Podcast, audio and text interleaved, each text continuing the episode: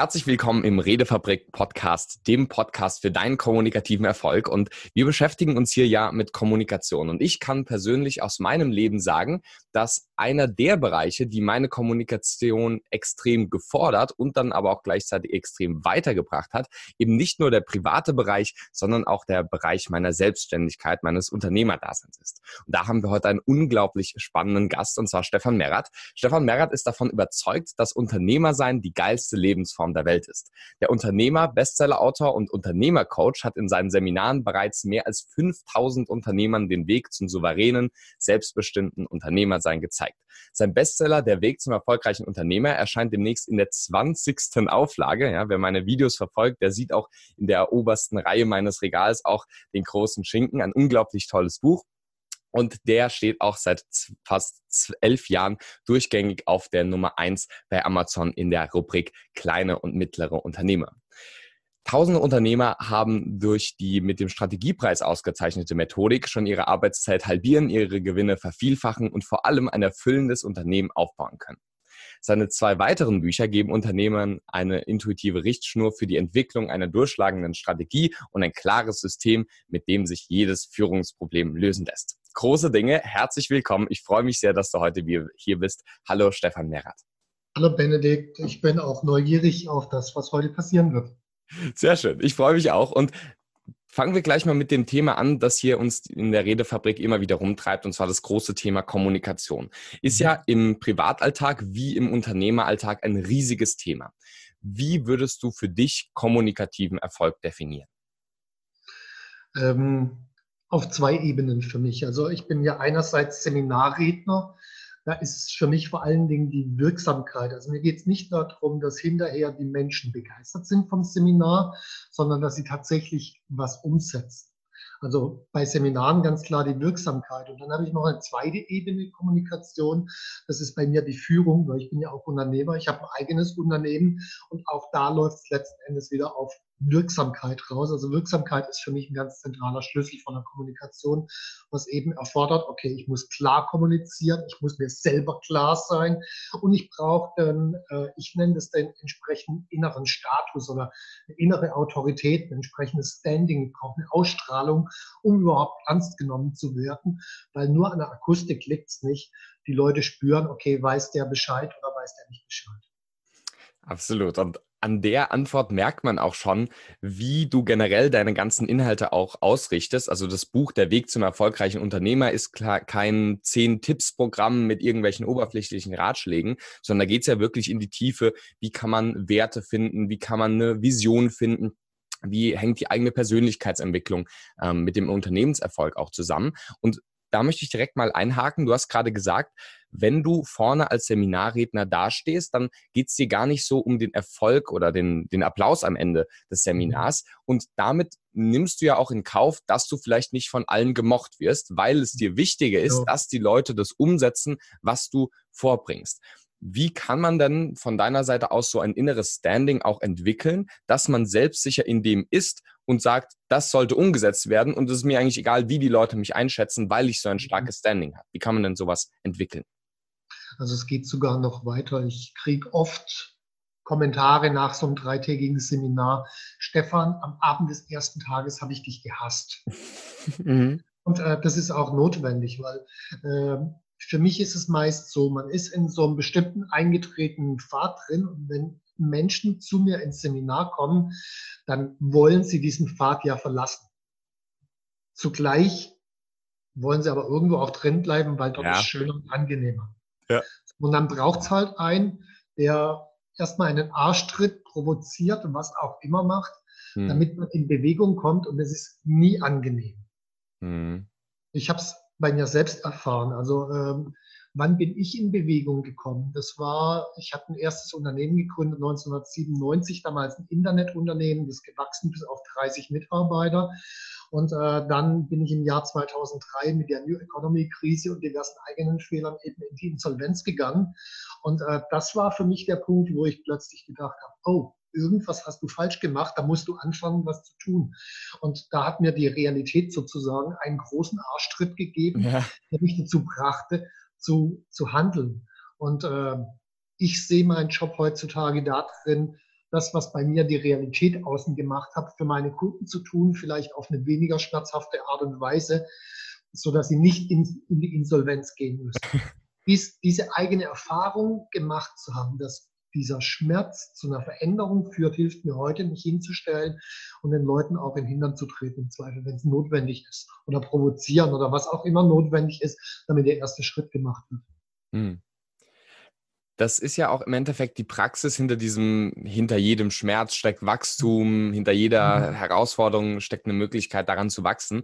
Und das eben nicht nur als ein Kalenderblatt zu sehen und mhm. zu sehen, ah ja, schöner Spruch, weil das haben wir alle schon gehört, ja, aus Fehlern sollte man lernen, mhm. sondern das halt auch in die Praxis zu bringen, das bringt einem eben auch dann dieses persönliche Standing. Jetzt haben wir vorhin schon äh, ich habe es kurz angerissen, dass vieles von deiner Arbeit auch auf Visionen von und Werten mhm. und so weiter basiert. Das sind ja sehr tiefgehende Thematiken, die man jetzt mhm. vielleicht nicht von heute auf morgen ähm, auch herausfindet. Für jemand, der jetzt hier zuhört und entweder ähm, einfach ein Angestellter ist oder sage ich mal, für sein Privatleben seine Werte, die ihm wichtig sind mhm. oder ähm, Visionen herausfinden will für sein Leben oder ein Unternehmer, wie kann man denn solche tiefgreifenden psychologischen Dinge dann auch herausfinden? Ähm, also ich meine, gut, es gibt ja ziemlich viele Erfolgsbücher, die äh, einem dort Ratschläge und Tipps geben. Das läuft meist darauf raus, setz dich irgendwo hin und äh, schreib deine Werte auf oder wähl aus einer Liste von 100 Werten die drei wichtigsten aus. Der Haken ist nur, wenn man das so macht, aus dieser Liste von den 100 Werten die drei wichtigsten rauswählen, kann man machen. Mache ich einen Monat später nochmal, habe ich drei andere wichtige.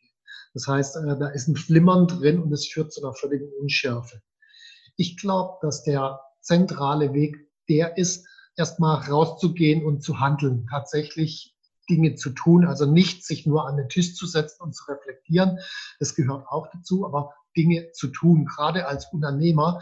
Äh, ich würde nicht drei Jahre lang am Businessplan rumschrauben, sondern ich würde sagen, mach eine erste Idee und fang an. Du wirst dann schon Erfahrungen machen und hinterher läuft es eh ganz anders, als du dir das mhm. vorgestellt hast.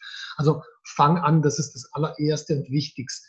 Und dann der nächste Schritt, und da braucht es dann oftmals einen Blick von außen, ob das jetzt ein guter Freund ist oder ein Coach oder was auch immer, spielt keine Rolle. Schaue ich mir an, äh, wann habe ich mich in welchen Situationen wie entschieden und warum. Das heißt, was war mir in der Realität wichtig?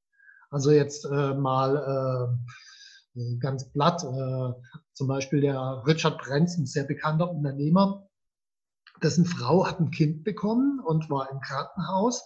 Und äh, jetzt hätte man ja annehmen können, äh, er ist während dieser Zeit bei seiner Frau im Krankenhaus, weil ihm der Wert Familie wichtig ist. War er aber nicht, sondern der hat in der Zeit mit einem Schnellboot die Atlantiküberquerung gemacht. Und zwar war er dann der Schnellste, der jemals über den Atlantik gefahren ist. Offensichtlich war für ihn Abenteuer wichtiger als Familie, wenn ich diese Entscheidung angucke. Also es geht jetzt nicht darum zu bewerten, das eine ist besser als das andere, sondern wir als Menschen treffen halt Entscheidungen. Und äh, dazu gibt es Motive und Werte dahinter. Das heißt, ich gucke mir an, wie hat ein Mensch real entschieden, wie habe ich selbst real entschieden und kann von dort rückschließen, was ist mir denn in der Realität wirklich wichtig und nicht, was wäre mir aus irgendwelchen moralisch-ethischen, sonstigen Gesichtspunkten wichtig. Hm. Das finde ich einen extrem wichtigen Punkt. Ja, auch im Psychologiestudium ist diese soziale Erwünschtheit immer wieder ein großer Punkt. Wenn Leute Fragebögen ausfüllen, dann kreuzt natürlich niemand an, dass er irgendwie mal jemanden betrogen hat oder dass er lügt. Ne? Das will natürlich keiner zugeben. Und mhm. das ist aber die ehrlichste Art und Weise, wirklich sein Leben anzuschauen und dann wirklich auch herauszufinden, wie habe ich denn real gehandelt? Was sind denn meine bisherigen Werte?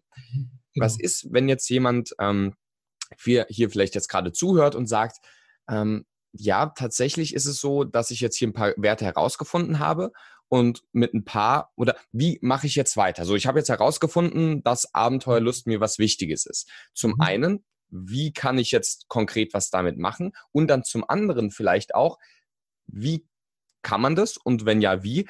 Ähm, wenn mir jetzt ein anderer Wert, wenn ich einen anderen Wert lieber hätte, und zwar lieber mit meiner Frau, Familie, mhm. sage ich mal, an erster mhm. Stelle zu tun, kann man das machen? Kann man Werte verändern? Und wenn ja, wie kann man damit jetzt weiter umgehen? Hm. Also natürlich kann man Werte verändern. Ich meine, da gibt es Methodiken über NLP oder was, was es sonst noch so alles gibt, kann man machen. Oftmals hängt an den Werten aber ein ganzes Glaubenssatzsystem hinten dran. Das ist nicht so von einem Tag auf den anderen ja. zu machen. Und äh, dann würde ich auch die Frage stellen, äh, wenn ich diese Werte nun schon mal habe. Also ich glaube, kein äh, Wertegefüge ist jetzt wirklich äh, besser oder schlechter als anderes. Okay, ein paar Ausnahmen mal abgesehen, wenn jemand äh, als, als obersten Wert hat, zu lügen. Ich glaube, da gibt es nicht so nicht viele. Ja. Da sollte man mal überlegen, kann ich das zu verändern. Aber die meisten haben ja eher, eher positive Werte als ja. oberste Werte.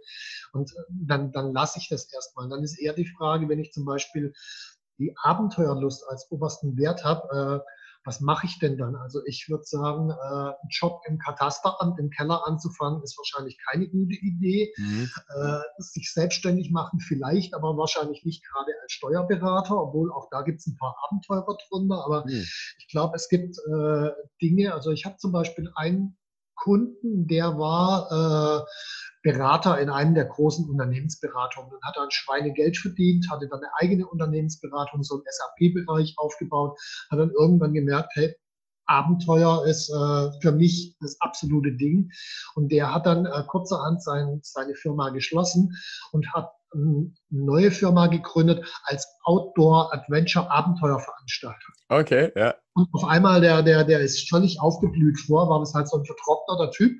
Mhm. Und hinterher ist er aufgeblüht. Und äh, das sich wirklich zu fragen, wie kann ich diese Werte möglichst gut im Alltag leben, was kann ich tun, das wird nie hundertprozentig gehen, ist auch egal. Aber wenn ich das zu 30, 50, 70 Prozent leben kann, super. Hm. Das finde ich auch eine, eine ganz wichtige Message für jeden, der jetzt Unternehmer oder auch nicht Unternehmer mhm. ist, einfach zu reflektieren, welche Werte scheinen mir denn wichtig zu sein auf meiner bisherigen Lebens, äh, an meiner bisherigen Lebenserfahrung gemessen und dann die auch proaktiv einzuführen. Mhm. Da eine Frage zu aus, aus persönlicher Erfahrung. Ich würde sagen, dass ich jemand bin, der gerne auch ein bisschen im oder der gerne im Voraus auch plant. Ähm, mhm. Und gerne auch sehr proaktiv handelt. Also auch nach diesem Prinzip von Stephen Covey, proaktiv, mhm. also schon ja. im mhm. Vorhinein nicht nur reaktiv, also vielleicht auch für die Zuhörer jetzt nicht nur reaktiv auf das zu reagieren, was jetzt gerade die äußeren Umstände einen bringen. Hab dann allerdings gemerkt, und merke auch, dass mir das äh, viel mehr Spaß macht. Ich da viel mehr aufgehe, wenn ich dann auch was konzipiere, als jetzt nur irgendwelche Sachen abzuarbeiten, die halt jetzt gerade anstehen. Seien es jetzt Mails oder auch vielleicht ganz schöne Sachen, aber halt in diesem reaktiven Modus sein. Was sind Tipps von deiner Seite aus, wie man von diesem Reagieren auf die äußeren Umstände hin zu einem etwas proaktiveren Handeln kommen kann? Ähm, ich glaube, der entscheidende Punkt, um in die Richtung Proaktivität zu kommen, ist, sich äh, ein Ziel zu setzen, und zwar ein möglichst großes Ziel. Weil äh, wenn ich jetzt gerade mal den unternehmerischen Bereich mir anschaue, es gibt viele, viele Unternehmer, äh, also wenn, wenn man gründet, dann, dann geht es meist noch. Aber sobald es wächst und wir sind mal 10, 15, 20 Leute, der ist ja den ganzen Tag beschäftigt mit irgendwelchen Dingen, die auf ihn zukommen. Das heißt, mhm. Mitarbeiter, der eine Frage hat, Kunde, der ein Problem hat, der Banker, der nervt, der Steuerberater, der nervt, äh, irgendwelche neue Gesetzgebung, äh, die, die IT, die nicht funktioniert, weiß der Henker was. Permanent. Das heißt, der ist permanent am Reagieren und das ist ätzend. So, wie komme ich da raus? Ich komme dann raus, wenn ich anfange, mir ein Ziel zu setzen, ein großes Ziel. Äh, wenn ich mir sage, okay, mein Ziel ist jetzt meinetwegen, ich will ein Unternehmen mit 1000 Mitarbeitern aufbauen. Das ist jetzt kein sonderlich cooles Ziel meines Erachtens nach. Da gibt es klügere, aber das ist schön einfach messbar. Also ich will ein mhm. Unternehmen mit 1000 Mitarbeitern aufbauen. Auf einmal verschiebt sich mein Blick, weil ich mir die Frage stellen muss, okay, ich habe jetzt 15 Leute, die mich permanent nerven, sozusagen. Mhm. Äh, wenn es jetzt einfach linear weiter wächst auf 1000, äh, dann habe ich ja 1000 Leute, die mich nerven. Das wird nicht ewig gut. Das heißt, ich muss es dann offensichtlich anders machen. Ja. Und dann fange ich mir an, andere Fragen zu stellen. Wie kann ich Menschen so führen, dass sie nicht die ganze Zeit nerven und dass ich das Ganze beginne zu steuern und nicht die mich steuern? Hm. Das heißt, der Beginn ist bei einem großen Ziel, ob das jetzt die Zahl der Mitarbeiter ist oder bei den Kunden irgendwas zu bewirken oder eine Vision, spielt gar keine Rolle, aber das Ziel bringt mich in die Proaktivität rein. Hm. Das ist ein sehr guter Tipp, ja, den werde ich mir auch gleich mal selbst äh, merken und da schauen, wie man den umsetzen kann. Und auch für jeden anderen, der kein Unternehmen hat, einfach zu überlegen, welche Ziele kann ich mir setzen, um noch mhm. mehr den Fokus auf das zu richten, was mir wichtig ist. Vorausgesetzt, man setzt sich natürlich auch Ziele. In unterschiedlichen Bereichen machen. Ich meine, man guckt sich ganz viele Partnerschaften an, die laufen nicht sonderlich gut und äh, dann gibt es mal wieder Stress und äh, wieder einen Streit. Ja. Und dann reagiert man auf den Streit und ist genervt und das, das, das bringt gar nichts. Wenn ich mir stattdessen ein Bild einer Partnerschaft entwerfe, wie soll es denn eigentlich sein? Dann kann ich mir die Frage stellen, wie komme ich da hin? Hm. Äh, was braucht denn meine Partnerin oder mein Partner, äh, damit er vielleicht auch von sich aus Lust hat, sich so zu verhalten? Ich fange an, mir neue Fragen zu stellen und komme dann zu anderen Ergebnissen. Eine Möglichkeit kann natürlich auch sein, dass Partner und Partnerin vielleicht nicht die richtigen sind, aber ich komme trotzdem in eine proaktive Handlung rein. Ja, genau. Absolut. Also für jeden Lebensbereich sehr wichtig, sich da. Gedanken drüber zu machen. Und natürlich vorausgesetzt, man setzt sich jetzt nicht Ziele, die irgendjemand anderes toll findet äh, zu erreichen, sondern man selbst natürlich mhm. anhand der eigenen Visionen und Werte. Eine oder eine Differenzierung, die ich sehr spannend in deinem Buch fand und in deinen Büchern auch finde, ist, dass der Unternehmer am Unternehmen arbeitet, während eine Fachkraft oder ein Selbstständiger dann eher im Unternehmen arbeitet. Mhm. Und da folgende Frage. Du hast ja auch gesagt, dass du ähm, Seminar, Se Seminare selbst hältst. Könnte man jetzt ja sagen, das ist ja eher eine Fachkrafttätigkeit. Und ja, klar. Ist ja und, genau, und ich sage auch, äh, ich mache viele Fachkrafttätigkeiten, ja, wie jetzt das Interview zu führen oder äh, Videos zu machen oder so, weil sie mir einfach Spaß machen. Mhm. Magst du die Differenzierung ähm, den Zuhörern nochmal erklären und sagen, wie scharf man die Linie jetzt äh, trennen, also ziehen mhm. sollte und ähm, was quasi die richtige Entscheidung ist, ob man etwas mhm. machen sollte oder nicht. Okay, also prinzipiell sind Fachkraftaufgaben im Unternehmen erstmal alle Dinge, die äh, irgendwas produzieren, verkaufen, Rechnungen schreiben, alles Dinge, die im Unternehmen stattfinden müssen. Und diese Fachkrafttätigkeiten sind auch die Dinge, die das Geld verdienen. Also wenn niemand verkauft und niemand produziert, verdient das Unternehmen auch kein Geld. Ja. So, die meisten Selbstständigen, wenn sie am Anfang gründen, sind erstmal Fachkräfte, beispielsweise ein Freelancer-Programmierer oder was auch immer, der programmiert halt und verdient damit sein Geld. So, jetzt wächst das Unternehmen und wir haben auf einmal 10, 15 Leute und der Unternehmer, der Gründer, der würde immer noch programmieren, dann hängen die anderen Leute außenrum in der Luft. Die wissen gar nicht, was zu tun ist, die wissen gar nicht, wie arbeiten wir auf einmal zusammen. Das heißt, der Gründer muss sich auf einmal mit ganz anderen Themen beschäftigen. Der muss sich mit Führungssystemen beschäftigen, mit Strategie, mit Ausrichtung, mit Kommunikation, all diesen Themen. Das sind die Unternehmeraufgaben. Es gibt Manageraufgaben, aber das ist jetzt zu komplex, das weiter auszuführen. Also Fachkraftaufgaben, Unternehmeraufgaben. Und der Punkt, warum ich diese Trennung mache, ist, als Selbstständiger mache ich natürlich erstmal nur Fachkraftaufgaben, weil irgendeiner muss sie ja machen ab einer bestimmten Größenordnung, so typischerweise zwischen 10 bis 25 Mitarbeiter, sollte ich deutlich wechseln in Richtung auf mehr Unternehmeraufgaben gehen. Heißt nicht 100 Prozent werde ich nie schaffen, sondern vielleicht irgendwann mal 70 Prozent Unternehmeraufgaben, 30 Prozent Managementaufgaben, Fachkraftaufgaben muss ich in der Tat vielleicht irgendwann mal nicht mehr ausführen. Das ist eine der Hauptursachen, warum die meisten Unternehmen diese Wachstumsproblematik, ich nenne das die zweite Wachstumshürde, zwischen 10 bis 25 Mitarbeitern nie gemanagt kriegen, weil der Gründer diesen Rollenwechsel mhm. von der Fachkraft zum Unternehmer nicht mitmacht, oftmals noch gar nicht sieht, dass es jetzt seine Aufgabe ist. So, das ist erstmal das allgemeine Konzept.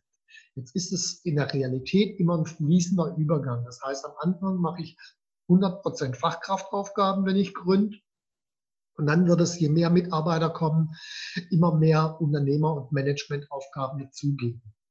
Ähm, eine ideale Größe gibt es, also ganz ideal sozusagen nach Raster gibt es jetzt nicht. Also ich würde als Gründer schon versuchen, so 25 Prozent Unternehmeraufgaben zu machen, 30 Prozent. Und als Gründer heißt es vor allen Dingen Strategieentwicklung, Positionierung im Markt draußen.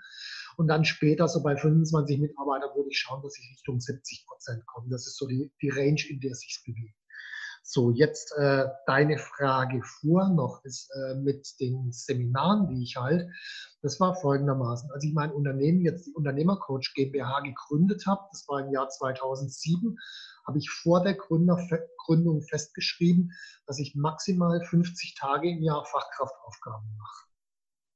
Das heißt, für mich gibt es ein ganz klares Limit, wie viele Seminare, äh, wie viele Coachings und so weiter ich machen kann. Und dieses Limit habe ich bislang nur in zwei Jahren überschritten. Das war allerdings dann so eine Sonderaktion, wo ich äh, 21 Tage lang mit Kunden in Grand Canyon gefahren bin, um dort Seminar okay. zu machen und zu raften. Das heißt, es war so eine Kombination zwischen Seminar und Urlaub. Ja. Und 21 Tage ist dann schon relativ viel. Da habe ich diese 50er-Marke gerissen. Ansonsten alle anderen Jahre habe ich diese 50er-Grenze gehalten. Und damit habe ich immer genug Zeit, Unternehmeraufgaben auszufüllen.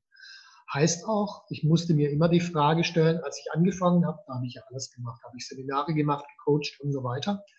Und äh, als das Unternehmen dann gewachsen ist, so im Jahr 2009, war klar, okay, es werden immer mehr Seminare. Was streiche ich stattdessen weg? Und dann musste ich das Coaching wegstreichen. Dann hatte ich so eine Art äh, Mastermind-Gruppen, äh, die habe ich dann auch 2012 irgendwann weggestrichen. Das heißt, diese Art von Denkweise zwingt einen dazu, permanent Fachkraftaufgaben loszuwerden und damit immer sich einen neuen Freiraum zu schaffen. Das ist eine permanente Tätigkeit. Also nicht einmal Fachkraftaufgaben loswerden, weil da kommen ja immer wieder neue, sondern eine permanente Tätigkeit. Und für mich ist es weniger eine Frage vom Spaß. Also ja, mir machen Seminare zu halten, macht mir heute Spaß. Wobei das war nicht immer so. Also ich war ja früher mit meiner ersten Firma, ich war Programmierer vom Mindset und äh, wirklich der klassische Programmierer, der hinter Monitor lebt und äh, andere Menschen sind merkwürdig. Das heißt, mit anderen Menschen zu sprechen war nicht immer mein, mein Ding. Und äh, das ist jetzt heute durchaus anders. Von daher, mir machen Seminare Spaß. Aber ich frage mich eher, was braucht mein Unternehmen aktuell von mir in der Unternehmerrolle. Und darauf fokussiere ich mich. Und wenn es dann heißt, okay, ich muss jetzt ein Seminar abgeben. Ich habe jetzt gerade Anfang letzten Jahres mein Lieblingsseminar abgegeben. Das halten jetzt andere. Das habe ich super gern gemacht, aber es war strategisch nicht an dem Punkt, dass es mich gebraucht hätte. Mhm. Und dann hast du es abgegeben und quasi von der Fachkrafttätigkeit, genau. die du ausgeführt hast, dann ja. unternehmerisch genau outgesourced. Sehr spannend, die Perspektive. Und was da auch die ganze Zeit schon so mitschwingt, ist meines Erachtens ein genialer Ansatz in deinem Buch, und zwar die Unternehmensentwicklung mit der Persönlichkeitsentwicklung zu verknüpfen. Weil tatsächlich war es bei mir so, ich habe super viel zum Thema NLP und Persönlichkeitsentwicklung und ähnliches gelesen. Und dann wurde mir dieses Buch empfohlen. Ich dachte mir, das muss ich auf jeden Fall auch lesen und ähm, dachte, das wäre jetzt so ein Businessbuch, ja. Und mhm. dann sehr spannend, also für jeden, der es noch nicht gelesen hat und sich da weiterbilden möchte, ich kann es nur empfehlen. Es ist sehr gut geschrieben. Es ist, äh, man denkt, ich dachte davor tatsächlich, dass es eher so ein, ähm, ja, ein reines Sachratgeberbuch war, sondern es ist eher in Roman, in Romanform geschrieben, allerdings mit ganz vielen Inhalten. Und ich habe mir ganz viel markiert währenddessen. Und was ich auch sehr spannend fand zum Thema Persönlichkeitsentwicklung, als ich innerhalb des Buches auf NLP gestoßen bin. Ja, eine Sache, mhm. neurolinguistisches Programmieren, dass ich mich davor mit äh, auch schon beschäftigt habe, da aber jetzt erstmal gar nicht vermutet hätte. Wir haben es vorhin schon kurz angesprochen. Was hältst du von NLP? Wie ist deine Meinung dazu und wie kann man die positiven Seiten davon für sich und für sich als Unternehmer nutzen?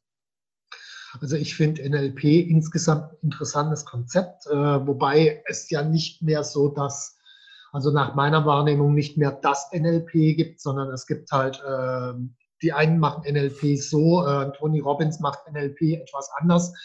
Ähm, es ist relativ ein breites Feld.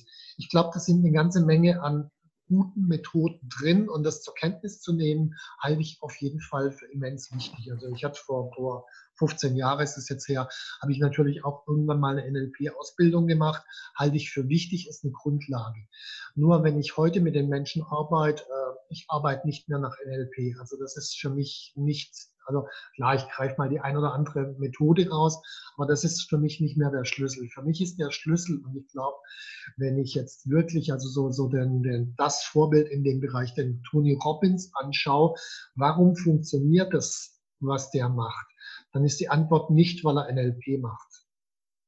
Die Antwort ist, weil der schafft, Menschen auf eine so intensive Art wahrzunehmen und sich mit ihnen zu verbinden innerlich, dass ihm alles abkaufen würde, ob er dann NLP macht oder sonst irgendwas, spielt gar keine Rolle. Also das, das ist diese tiefe innere Verbindung, die er schafft. Und ich glaube, wenn man das schafft, als Seminarleiter in der Kommunikation, wo auch immer, das ist der zentrale Schlüssel für alles. Da brauche ich kein NLP mehr. Natürlich kann ich mal die eine oder andere Methode ranziehen, aber halte ich nicht für den Schlüssel. Hm. Sehe ich tatsächlich genauso. Ich habe äh, auch meine Ausbildung gemacht und werde auch immer mal wieder gefragt, weil es ja von mhm. manchen sehr kritisiert wird. Äh, ich sehe es auch so, man sollte sich einfach mal damit beschäftigen, schauen, was für einen passt. Und spannenderweise kann ja eine solche Ausbildung dann auch der Schlüssel dazu sein, einfach ein bisschen mehr Schärfe in der Wahrnehmung zu haben, ein bisschen mehr mhm. Genauigkeit in der Sprache zu haben und dann eben auch die Verbindung zu anderen direkter aufbauen zu können. Mhm, genau. Jetzt habe ich eine Frage an dich, die vielleicht nochmal ein bisschen spannender auch für dich persönlich ist. Und zwar, jetzt haben wir viel über Unternehmer und Fachkraft und so geredet. Das sind ja die großen und sehr wichtigen Konzepte, von denen du auch immer wieder redest. Bei mir ist es persönlich so, es gibt so Konzepte, von denen berichte ich gerne. Und dann gibt es aber noch so die, die neue Leading Edge, wo ich mich jetzt gerade mit beschäftige, die wahrscheinlich keinen anderen auf dem Massenmarkt, ich sag mal, interessiert, ja, irgendwelche speziellen hypnotischen Techniken oder so. Und da wird es mich interessieren, was ist der Bereich, wo du dich gerade aktuell mit beschäftigst? Was sind vielleicht gerade so die letzten Bücher, die dich sehr inspiriert haben mhm. oder die Sachen, die, wo du noch schaust, ähm, wie du da noch weiter das in deine Arbeit mit einbauen kannst? Also was also ist gerade so dein, dein Stand, wo du dich weiter... Das sind äh, zwei Dinge in der Tat. Das eine, du hattest vorher schon gesagt, ich habe die Bücher, also wirklich alle drei, als Roman geschrieben und äh, das hat einen ganz einfachen Grund. Äh, du hast ja auch Sachbücher schon gelesen, diverse, und äh, du hast auch meine Romane gelesen. Wenn ich dich jetzt sechs Monate, nachdem du das Buch gelesen hast, fragen würde, was stand in dem Sachbuch drin, da würdest du nicht mehr sonderlich viel zusammenkriegen. Bei der Geschichte hast du eine Idee, oh, okay, also da war so ein Typ, der war in einer Krise und dann hat er einen Coach getroffen und dann haben die zuerst das und das und das gemacht. Das heißt, du kannst ja aus der Geschichte das zusammenfriemeln und allein dass du dich daran erinnern kannst, macht es sehr viel wahrscheinlicher, dass du auch hinterher was davon umsetzt. Das heißt, Storytelling ist für mich eigentlich seit 15 Jahren der zentrale Schlüssel, aber wirklich gutes Storytelling, also nicht, nicht so Clubsbla, was überall im Markt ist, sondern wirklich gutes Storytelling, äh, damit man hängen bleibt bei den Menschen. Das ist ein Punkt. Und der zweite Punkt, den habe ich insbesondere in meinem letzten Buch, dem Führungsbuch Dein Wille geschehe, äh, von 2017 ist das äh, angesprochen. Da geht es um das Thema innerer Status. Wie schaffe ich es, einen inneren Status zu haben, dass ich eine Art innere Autorität ausstrahle, dass ich von den Menschen ernst genommen werden. Wie kann ich das trainieren?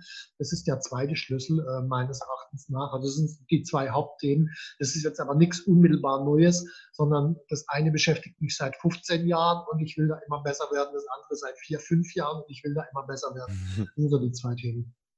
Dann habe ich direkt mal eine Frage zu dem zweiten Thema, und zwar dem inneren Status. Magst du unseren Zuhörern direkt mal Tipps mitgeben, sowohl für die innere Arbeit, wie kann man sich diesen Status innerlich durch Persönlichkeitsentwicklung aufbauen und vielleicht kann man das überhaupt auch durch äußere Sachen daran arbeiten oder sollte man das gar nicht machen? Also wie sehen die beiden oder wie sehen generell die ersten Schritte auf, aus, die man gehen kann, wenn jetzt hier jemand zuhört und sagt, ja, ich werde von anderen nicht so ernst genommen, weil ich mich vielleicht selbst auch nicht so ernst nehme. Also wie kann man daran arbeiten? Naja, es gibt eine ganze Reihe von Einflussfaktoren auf den inneren Status. Also ich nenne jetzt nicht alle, aber ein paar. Ähm, das ist zum einen erstmal ganz platt der Körper oder der physische Zustand. Ähm, da gibt es Untersuchungen zu, äh, die besagen, und das ist also wirklich wissenschaftlich nachgewiesen, äh, ein Mann, äh, wenn der ein Zentimeter größer ist, verdient er 0,7 Prozent mehr. Das heißt, ein 1,70 Meter Mann verdient 20 Prozent weniger als ein 2 Meter Mann. So, warum ist es so? Ich meine, äh, normalerweise Tarifvertrag und so kriegen wir alle gleich. Der Punkt ist, die Zwei-Meter-Männer steigen eher auf. Das heißt, denen wird irgendwie von einfach durch ihre körperliche Statur eine andere Kompetenz zugeschrieben. Und wenn man jetzt sich mal das Bild ausmalt von einem Klitschko, äh, man steht vor dem, denkt man sich, ups, okay. Das heißt, der hat eine andere Wirkung, logischerweise. Wenn man jetzt mal weitergeht äh, von den DAX 30 Unternehmen, die Vorstandsvorsitzenden, das sind über 50 Prozent größer als 1,90 Meter. Bei den normalen Männern der Durchschnitt sind sieben Prozent größer als 1,90 Meter. Das heißt, die körperliche Größe und die körperliche Präsenz und äh, jetzt weiter auch die Gesundheit und die Energie und die Ausstrahlung hat einen ganz, ganz großen Einfluss. So, wenn ich jetzt äh, mehr oder weniger nur in der Ecke rumhänge, wie ein Schluck äh, Wasser in der Kurve, dann, wenn ich keine Ausstrahlung habe, funktioniert nicht. An der Körpergröße kann ich nichts machen. Also Plateauschuhe war 70er Jahre, aber heute nicht mehr. Ja. An meiner energetischen Ausstrahlung kann ich was machen. Das ist für mich ein ganz zentraler Punkt. Ein zweiter zentraler Punkt, äh, mit wem umgebe ich mich eigentlich? Also ich mache mal ganz überspitzt. Auf der einen Seite habe ich äh, lauter Hartz-IV-Empfänger in meinem Umfeld und auf der anderen Seite habe ich Leute wie äh, Bill Gates, Richard Branson und so weiter in meinem Umfeld. Äh, das ist völlig klar, das wird einen Einfluss auf mich haben. Und ich werde Gewohnheiten, Denkweisen automatisch von denen mit übernehmen. Und äh, dass die natürlich, wenn sie auf ihr Umfeld einen ganz anderen Einfluss haben, die entsprechend richtigeren Denkweisen haben, als jemand, der keinen Einfluss auf sein Umfeld hat, ist logisch. Also mhm. Umfeld ist so, so ein Faktor. Und äh, das Schönste an dem Umfeld ist, das ist müheloseste auch, weil ich muss ja nur das Umfeld verändern und dann passiert ganz viel automatisch. Du sagst, es ist das Müheloseste. Ich glaube, manche sitzen jetzt hier und sagen, ja, der, der Stefan Merath, der hat da leicht reden, es ist das Müheloseste. Automatisch verändern sich äh, meine Verhaltensweisen, meine Denkweisen. Ja, aber da müsste ich mich ja von Leuten trennen, die ich vielleicht schon länger kenne. Mhm. Was würdest du solchen Leuten raten? Äh, erstens, ja, das kann passieren. Äh, zweitens würde ich also erstmal äh, ganz simpel eine Liste machen. Wer ist denn so ein Augenblick äh, um mich rum? Wer beeinflusst mich überhaupt und in welche Richtung? Ich mache das in meinen Seminaren so, dass sie eine Liste von Namen wirklich ausführen. Wer beeinflusst mich in dem Fall unternehmerisch? Und dann, wenn der mich unternehmerisch richtig nach vorne bringt, gibt es drei Pluszeichen. Wenn jemand so der Riesenklotz am Bein ist und der Energievampir, gibt es drei Minuszeichen und alles zwischendrin. So, und diese drei Minuszeichen, die muss man auf irgendeine Art und Weise lösen. Das ist das allererste, weil solange so ein Energievampir an einem dranhängt, kommt man eh nicht vorwärts. Also das, die drei Minuszeichen müssen gelöst werden. Hm. So, wenn das passiert ist, dann ist der nächste Schritt, dass ich mir mal überlege, wen hätte ich denn gerne in meinem Umfeld? Und da kann man durchaus mal rumspinnen. Also ich hatte vorher jetzt zwei, dreimal den Namen Richard Branson genannt. Äh, wenn ich mal zurückgehe ins Jahr 2012, da war mein Unternehmen bestand aus mir, fünf Coaches und eineinhalb Mitarbeitern. Also wir waren siebeneinhalb Leute sozusagen. Mhm. So, und ich kam auf die Idee, Mensch, ich könnte doch eine Veranstaltung mit Richard Branson in Deutschland machen. So mit siebeneinhalb Mitarbeitern, Richard Branson, Milliardär mit 400 mhm. Unternehmen, äh, der nimmt einen erstmal nicht ernst, logischerweise. Trotzdem habe ich mir gedacht, ich will aber eine Veranstaltung mit Richard Branson machen. Hat ein Dreivierteljahr gedauert, bis ich die Zusage hatte und dann haben wir im März 2014 eine Veranstaltung mit Richard Branson gemacht. Mhm. Also auch die ganz Großen aufschreiben, die Namen aufschreiben und dann fokussiert darauf hinarbeiten. Also ich habe mir wirklich in diesem Dreivierteljahr, bis ich die Zusage hatte, jeden Tag die Frage gestellt, was kann ich heute noch tun, um von ihm die Zusage zu bekommen? Und dann kamen Antworten und irgendwann kam das Ergebnis. Hm. Was ja auch wieder sehr gut zu dem passt, was du vorhin schon gesagt hast, sich so große Ziele zu setzen, dass es dich automatisch dann dahin zieht. Und was ich auch über das Interview jetzt beobachtet habe oder rausgehört habe, dass der Wert für dich, dass es dir irgendwie immer gut gehen muss, nicht so hoch ist, wie etwas Sinnvolles und Richtiges und Wichtiges zu tun. Und ich glaube, das ist eine Sache, die für jeden hier wichtig ist, ähm, der hier zuhört. Lustigerweise, ich komme eigentlich auch aus dem IT-Bereich und kenne mhm. diese nicht so gute Kommunikation auch und kenne die ja vielleicht auch Überwindung, die man eingehen muss, zum ersten Mal auf eine Bühne zu stehen und die weniger Wirkung, die man vielleicht im Vergleich zu anderen hat. Und deswegen finde ich es so toll, dass du auch anderen damit ja vermittelst, dass man mhm. genau daran arbeiten sollte, das Richtige zu tun, das wirklich Sinnhafte auch zu tun. Und ähm, ein also ganz wichtiger Punkt. Zum Reden, zum, zum Reden gerade ein Beispiel. Ich, also wenn mir im Jahr 2006 jemand gesagt hätte, ich würde mal Seminare vor mehr als drei Leuten halten, hätte ich den für komplett irre erklärt. Als dann mit Richard Branson, äh, als ich mit ihm auf der Bühne saß und das Interview geführt habe, waren 1300 Leute da und das hat Spaß gemacht. Also das war, war acht Jahre später. Das heißt, diesen Weg gibt es zwischendrin schon. Wie ist das entstanden? Und die Antwort ist ziemlich simpel. Ich habe eine Botschaft. Ich wollte das Unternehmersein in Deutschland verändern. Ich glaube, es gibt eine andere Art, Unternehmen zu führen. Und diese Botschaft wollte ich rausbringen und dann war halt die Überlegung, okay, also coachen kannst du. Aber das ist immer nur eins zu eins. Damit bist du nicht sonderlich wirksam. Buch schreiben kannst du auch, aber hey, Buch lesen, da ist noch nicht wirklich viel geändert. Also du musst Seminare machen. Und dann dachte ich mir, oh Scheiße. da war das Motiv so stark, dass ich gesagt habe, okay, dann wirst du es lernen. Und dann habe ich damals innerhalb von zwei Jahren, ich weiß nicht, 12, 15 Rhetorikseminare gemacht. Ich habe mir äh, in meinem Umkreis eine Schauspielerin äh, engagiert und einmal in der Woche mit der eine Stunde geübt. Äh, wirklich Körpersprache, Präsenz, Ausdruck und all diese Dinge. Und danach war ich auf einmal ziemlich gut. Also es gab noch zwei, drei Dinge, die hinten dran noch kamen, aber man kann, wenn man ein klares Ziel hat und das Motiv klar ist, dann macht man die Dinge einfach, die notwendig sind.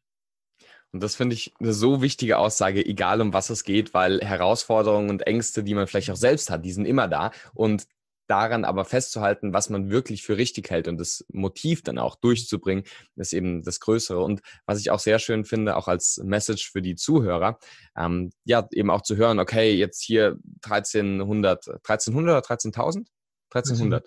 1300 Zuhörende und mit Richard Branson auf der Bühne zu sein und generell ein Seminarleiter zu sein, der ganz viele Leute, schon über 5000 Leute gecoacht hat oder auch ähm, in den Seminaren betreut hat, eben dann auch zu merken, das ist halt nicht so, ach ja, der kann halt reden und ich halt nicht und der ist halt so, ein, so eine Rampensau und der macht es super gerne, sondern es ist Arbeit. Wenn einem das Motiv aber wichtig ist, dann macht man die Arbeit aber auch gerne. Oder man macht sie auf jeden Fall. Absolut. Dann, da zu dem Thema. Du hast ganz viele Rhetorikseminare besucht, du gibst äh, selbst viele Seminare, du coachst viele Leute. Kommunikation ist immer ein wichtiges Thema. Wir haben es schon am Anfang ähm, genannt. Als abschließende Frage, drei konkrete Ratschläge. Was wären die Tipps, die du jedem Zuhörer hier mitgeben kannst? Drei Tipps für mehr kommunikativen Erfolg. Mhm. Äh, ich habe mal einen extrem guten Speaker aus den USA kennengelernt. Also ich habe dann auch ein Rhetorikseminar in den USA gemacht und ich habe den halt gefragt, äh, wie bist du so gut geworden? Und seine Antwort war folgende. Ich bin von einem Fettnapf in den anderen reingetreten, bis ich es konnte. genau das ist Kommunikation immer. Von einem Fettnapf in den anderen reintreten. Sich immer wieder reinstürzen sozusagen in die Praxis, immer wieder Fehler machen und daraus lernen. Also das, das ist der erste Schlüssel. Ein zweiter Schlüssel ähm, muss ich ins Jahr 2009 zurück. Also ich war in einer Situation, wo ich rein technisch reden konnte. Also ich hatte Rhetorikseminare drauf. Ich wusste, okay, stell dich still hin, schau den Leuten in die Augen, wie bewegst du die Hände und so weiter. Das, das hatte ich auf der technischen Ebene drauf. Trotzdem nach einem dreitägigen Seminar, ich war komplett gebügelt, also ich war mhm. wirklich fertig. Und ich wusste nicht, woran es liegt, bis ich dann damals ein Seminar bei dem Tony Robbins gemacht habe. Und äh, bei diesem Seminar, da wurde ein innerer Glaubenssatz, äh, so, so ganz tiefe Glaubenssätze, die man mit sich äh, rumschleppt, verändert. Und ich hatte damals einen Glaubenssatz, den ich mit mir rumschleppte, ich bin nicht liebenswert. Und ich glaube, dieses Thema haben ziemlich viele Menschen auf die eine oder andere Art und Weise. So, wenn ich jetzt mir vorstelle, ich stehe im Seminar vor den Leuten und glaube, ich bin nicht liebenswert, dann stehe ich ja vor 20 Feinden. ja. Und ich muss dann drei Tage lang gegen 20 Feinde ankämpfen. Und das ist Bullshit. Das kostet Energie ohne Ende. Das habe ich in diesem Seminar gedreht. Mhm. Erstmal, ich bin liebenswert und dann bei dem nächsten Seminar, wo ich dann hingegangen bin, dachte ich mir, hey cool, da wirst du jetzt 20 neue Freunde kennenlernen. Ja. Und auf einmal bin ich mit einer ganz anderen Haltung rangegangen und es kam entsprechend von den Leuten zurück. Also der zweite wichtige Schlüssel ist, schaff eine Art von innerer Selbstliebe. Beginn dich selbst zu lieben, dann fangen auch an, die Menschen dich zu lieben und dann wird es einfach. Und ich glaube, dritten braucht man gar nicht mehr. Die, zwei die, die beiden passen. Tatsächlich, also gerade der Punkt zu Selbstliebe finde ich so wichtig, weil, wie du schon sagst, ob du halt 20 Freunde oder Feinde dir gegenüber hast, das ist mhm. ein so großer Unterschied. Und allein auch dieses, dieser Gedanke, dass die Leute, die da sind, die wollen ja, dass es gut wird. Die wollen ja nicht, dass du versagst. Und allein diese kleine Sache auch schon zu bedenken und be zu bemerken, ist, glaube ich, ganz wichtig. Jetzt bin ich mir sicher, hören hier viele zu und sagen, wow, das war echt ein inspirierendes Interview. Da gab es viele spannende Informationen zum Thema Persönlichkeitsentwicklung, wie hat das mit dem Unternehmertum zu tun? Vielleicht sind auch viele Leute da, die gerade in die Selbstständigkeit gehen oder schon Unternehmer sind. Was würdest du sagen, sind so die Anlaufstellen, wo man mehr Informationen von dir bekommen kann? Sind es eher die Bücher, eher die Webseite? Wo kann man dich am besten kennenlernen? Also der Schlüssel meines Erachtens nach ist auf jeden Fall eines der Bücher, je nachdem, wo man steht. Die meisten beginnen tatsächlich auch mit dem ersten Buch, das ich geschrieben habe, Der Weg zum erfolgreichen Unternehmer. Aber wenn es darum geht, erstmal eine Strategie zu entwickeln, kann man auch die Kunst, seine Kunden zu lieben nehmen. Wenn man schon weiter ist, dann auch eher das Führungsbuch, aber die meisten fangen mit dem Weg zum erfolgreichen Unternehmer an. Es gibt natürlich auch die Website www.unternehmercoach.com.